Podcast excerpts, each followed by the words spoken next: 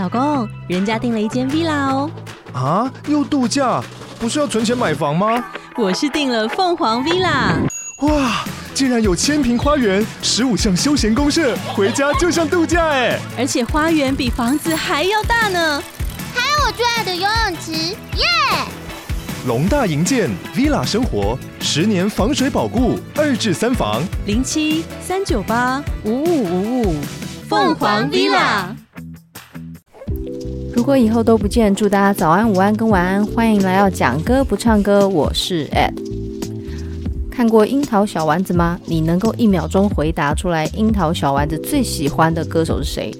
哎，没错，山口百惠，传奇的一个女歌手。他当时隐退的那个画面，不但在所有日本人的记忆里是不朽的，甚至呢还跑到了樱桃小丸子的卡通里面。所以你会看到里面的山口百惠穿着一袭白色如仙女的衣服，头发两边缀着像花球一样的头饰，在大家的注目下缓缓地离开了她纵情且非常优秀的表演舞台，最后成为一个。幸福而平凡的家庭主妇，像这样曾经辉煌，最后呢也甘于平淡的一个路线，其实是很多女人向往的一个方向，尤其是日本的女性。其中呢有一位女歌手，她也想要走这样的路线，可是她的情路比较乖舛一点，她就是中森明菜。讲到中森明菜，大家大概都想得到是挡泥板女神那个年代。那的确，她影响了台湾演艺界非常久远。我们常听到什么林慧萍啊、金瑞瑶啊这一类的歌手，其实整个形象都是从东洋来的。山口百惠隐退之后啊，她的歌曲有两种曲风，一种是非常的甜美可人，另外一种是这种性感且动感的一个方式呈现。这两个路线比较多的真实大饼就是在纯情这一挂，所以你会看到松田圣子啊，或者是小泉今日子哦、中山美穗这一类的一个女歌手、女艺人过来抢食这块大饼。那另外一挂比较性感的、比较动感，甚至带点叛逆味道，这个在如果去细究下来，最代表的就是中森明菜。中森明菜，他刚出道的时候，他的歌曲，比如说《少女 A》呀，呃，还有《禁区》、《眼泪不是装饰品》这一类的歌曲，里面都非常有个人主张，然后在跳舞还有服饰的一个勾勒上面，都比其他玉女歌手来得更丰富。我觉得他也是蛮有可塑性的，基本上他每一张专辑都有非常厉害的一个主打曲。虽然中森明菜这个名字对你们来讲太遥远、太陌生，但是我必须要跟你们说，他就是一个传说。怎么会这样说呢？他在唱歌的时候，他全情投入，唱得好像在讲自己的人生一样。不过以一个专业表演者来讲，我相信那是他一个表演的功力跟态度，并不是真的哇，他忘情的把情绪洒在他的作品里面，只是说。因为大家对他的情路非常的同情，怎么说呢？今天我们要推荐的这首歌啊，中森明菜的情敌也有翻唱过。那他的情敌是谁嘞？就是响当当的梅艳芳。可是呢，这个情敌并不是故意的，他是无意中不小心介入了中森明菜的感情。中森明菜当时在从唱歌转到演戏的时候。合拍了一部电影，跟谁合拍呢？当时也是很有名的一个男艺人，叫近藤真彦。哇，我跟你说，你如果在中森明菜粉丝面前讲近藤真彦，绝对是被骂到爆，因为这个男的他感情上有非常大的瑕疵。他那时候呢，跟梅艳芳来往的时候，并没有很清楚的交代自己的感情状态，让对方以为他是可以来往的对象。梅艳芳还为了他到日本置产。然后像个小女人一样照顾她的起居。至于在中森明菜那一端，那更扯了。那个时候，近藤真彦就是用了一些方式哦，比如说宣布婚讯的时候，通常会在记者会现场摆一个金屏风，那就故意做一些安排，让中森明菜以为要宣布婚讯，结果没想到到了现场，竟然是分手宣言、分手记者会。你们可以上网看那些片段都还留着。就是如果你是中森明菜的粉丝，你真的哭爆，你会很难过。就是一个在舞台上如此耀眼的钻石级的人物，在感情上是被这样对待的。好，讲太多，因为就是有有一点不开心这样子。好，没有有一点是超级不开心。每次讲到这一段过去，大家都会很心疼中森明菜，所以。你看他在唱他的一个有名代表作《难破船》啊，或者是那个《谎言者》啊，你听他唱，你真的会以为，你真的会觉得他是对那个男人的控诉。但我相信以他的专业，并不是，只是刚好他的那个全情投入，很容易让我们这些支持他的粉丝去带入那些感情跟情绪。那到底是什么样的歌曲可以让梅艳芳跟中森明菜同时诠释了这首歌？这首歌曲呢，就是由日本非常知名的音乐制作人兼歌手竹内玛利亚所创作的。讲到竹内玛利亚，大家可能没有什么印象九月八八有印象吧？他有翻唱过一首在大概八零年代日本的 J-Pop 名曲《Plastic Love》。这首《素食爱情》，大家多多少少都有印象。如果你对于独立乐团很喜欢的话，蛮多的歌手或者是那个圈内的音乐爱好者很喜欢这首歌曲。而且，因为他多年后红到制作公司重新制作了 MV，蛮有趣的，对不对？竹内玛利亚跟她的老公山下达郎是很有名的才子夫妻档，这里不细究哦，因为呃有点复杂。今天我们讲这首歌曲，就是他创作的《Oh No Oh Yes》，出自于一九八六年中森明菜一张非常重要的专辑《Crimson》深红色。这张《Crimson》出来的时间是在圣诞节前十二月二十四号。里面的内容有一个最大最大的母题，就是不伦恋。诶，没听错，在一九八六年的时候，有一张专辑，它的重要主题竟然是不伦恋。在日本，我们看他们非常注重礼貌，然后用字遣词也极为小心，还有所谓的读空气这件事情。可是很奇怪，过度压抑的国家，在某个程度来讲，就又特别的，嗯。要怎么说啊？特别的有能量，某种程度上会非常的有能量。比如说樱花美学，哦，一世悬命，他们把很多生命的能量放在一个很执着的、很不一样的幽微之处。所以你看，日本有一个很有名的不伦恋作家，叫做渡边淳一。渡边淳一也是我个人很喜欢的一个创作者，不过他已经过世了。他的作品很大众都是在描述男女之间跨越伦理道德，然后产生那种很亡命天涯的爱情。有一个叫《失乐园》就有翻拍过电影，里面就是美女书法家爱上了不该爱的人，最后两人呢决定在性爱的最高点吞下毒药，然后死在最相爱那一刻。这听起来就很像那个阿布丁事件。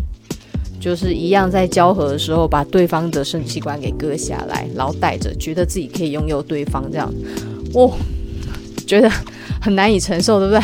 这是日本，这是日本，这是那个穿着和服一层又一层把自己包裹严严实实，也是那个出门一定要化妆的日本，没错。中森明菜当时年仅二十出头哦。他因为呢，听到一个有名的创作才女小林明子的作品，觉得自己在作品里面好像还可以再往更竞技的主题前进，于是呢，就邀请了小林明子、竹内玛利亚共同呢制作了这一张，在中森明菜 fans 里面来讲，可以说是神作的《Crimson》。到现在听，呃，身边的朋友。常常以为说，哎，这是日本哪一个新出的歌手？我没有，这个是老歌手。他说大概近几年吧，他觉得这个曲风非常的特别，然后好前卫哦。我说这个，哦，这个大概三十几年前，傻眼，完全傻眼，然后很认真的开始跟我问中森明菜的细节。所以如果要从入门的话，这一张它不但是不伦恋的竞技主题之外，里面很多曲风。是有爵士，然后有我们这种蒸汽音乐很喜欢的 J-Pop 元素。先简单唱一下旋律，待会我们就好好的专注来讲歌词所展现的不伦恋故事是什么样的。哦，旋律是。一つ一つ消えてゆくオフィス内の窓明かり 昼の音も潜めてあなたに会うために足早に歩くの。薬指のリンクより一目忍ぶ恋なんだ。強い女に見えても心の中いつも切なさにやれてる、oh, no 罪に二人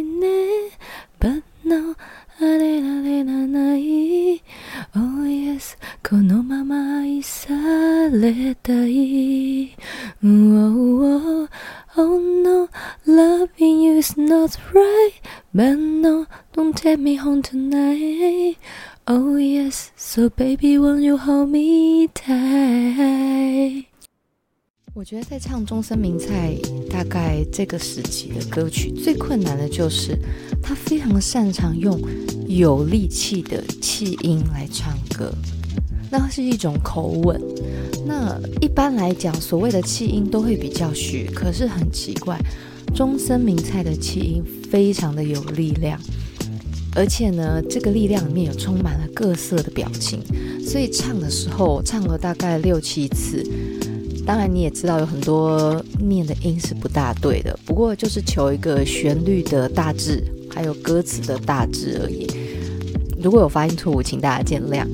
原则上呢，这个歌曲的旋律就是刚唱了那么简单一段，可是如果你去听中森明菜的唱法，会觉得非常的有 MV 感。包含歌词里面也是有相当多的一些优惠啊，然后心理细节。那接下来就为大家比较明朗的、清楚的去解释整个歌词的大意。但是歌词的大意我们没办法逐句去介绍，因为它的句子有点倒装，所以我们就是爬梳成个有逻辑的句式，让大家理解这里面到底在讲什么。我们常常讲人事时地物，开头先给你地点还有时间。那地点在哪呢？办公区的大道上，哦，所谓的商业区街道。时间是什么时候？在各个大楼，甚至到街道上的街灯都暗下的时候，所以可见已经过了一般正常的工作时间。出现了一个人物，可是这个人物他的勾勒非常模糊。他这里说呢，走得又急又快，消失的高跟鞋跟声。我们可以想象一个婀娜的背影。却又脚步匆忙，仿佛赶着什么重要事情一样。这就是给我们告知了一个很模糊的人物形象，但是总算有了主体，慢慢远去的一个脚步。所以人是模糊的。那为了什么样的事情遇见你，遇见要幽会的那个对象？所以和声他唱 Looking for your love。接下来的文字呢，则是继续补充了这一段相会的关系。他说：“放弃无名指上的戒指，我选择了不被人所接受的爱情。看起来再怎么坚强的女人，心中仍有隐隐约约无法抹去的悲伤。”我们很快就得知，刚才那个匆忙的身影，他身上所背负着是关于不伦恋的罪。他用等价交换的句型告诉你这一段爱情的性质。无名指上的戒指代表着婚约，不被接受的爱情代表着违反常理常伦的不伦恋，所以叫不伦嘛，就是违反常伦。副歌的句型是 Oh no, but no, oh yes，就是呼应歌曲名称所谓的 Oh no, oh yes，然后中间穿杂了一句 but no。副歌紧接着唱的是 Oh no，有罪的我们，有罪的两人。But no，Oh no！可是我们身在其中的两人仍然无法自拔。Oh yes！还想要这样一直爱到永远。再来是英文的歌词。Oh no！爱着你是错误的。可是 No！带着我回家也是错误的。Oh yes！我亲爱的你，不妨把我抱紧一点吧。意思就是说，想这么多都于事无补，我们还是享受今晚的相会好了。就有一点活在当下，可是更纵情、更放纵一点。进到下一段的主歌的时候，场景就更明确。他说呢，已经停止营业的剧院门口，而药局也早就已经关门了。简而言之，就是夜更深沉了。这个夜更深沉，我们可以想见两个人见面的那个距离越来越短，所以呢，他这里就说到，穿越这条马路，我就能抵达你正在等待的那间酒店。那酒店就是非常性意味的一个地点嘛。其实他们就是要即将度过一个夜晚。和声他唱 I wanna be your side，我想在你的身边，这些都非常的欲望，非常的煽情。可是呢，他讲到这里的时候，他又心境转折，但此时的我情绪却非常的困惑且复杂。你看路上的恋人们看起来多么的幸福，可是我的胸口却因此感到震荡而疼痛，因为他想起了这段爱情，他们遇见的时间太晚，相见恨晚。此时想到这里的我，泪流满面。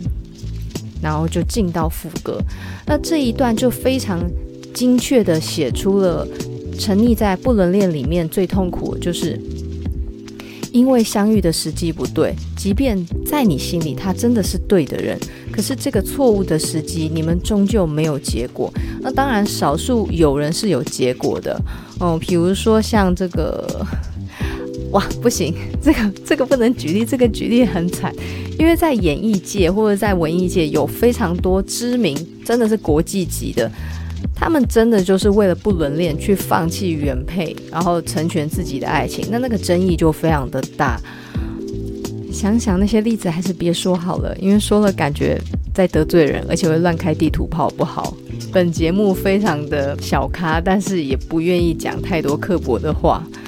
好，进到副歌，他说：“Oh no, but no, oh yes。”这前面我就不会再复述。他这三个句式，他是说：“我那无止境的感情，我不需要任何的东西来弥补我，只要你能好好的抱着我。”然后再来一样的剧情说：“这一切都不是我想要一开始计划到的，可是呢，我并不想要结束，请你不要让它只是一夜情、几夜情而已。”那么你可不可以好好的理解我的心情？好，这时候呢，就一样的副歌句式又重复了三四遍，就是说带着罪恶的两个恋人们，但是呢，始终没有办法逃脱这段关系。我只想要这样一直爱下去。接下来就非常八零年代的结尾。渐行渐远的声音，你们知道八零年代音乐很喜欢，就是副歌或者是最高昂的那一段，一直唱一直唱唱唱唱到声音越来越小，越来越小，越来越小，fade out 这样子，就是非常八零年代的做法。可是甚至有人会去开玩笑说，八零年代的人是不是在做结尾的时候都比较草率一点？不过这也是那个年代的特色。你如果去找的话，基本上很多歌曲都是这样做结尾，那就成为一个八零年代很有趣的标记。不过呢，这首歌一点都不那个时期，因为呢，它的内容实在是太耸动了，非常的耸动，而且它很直白。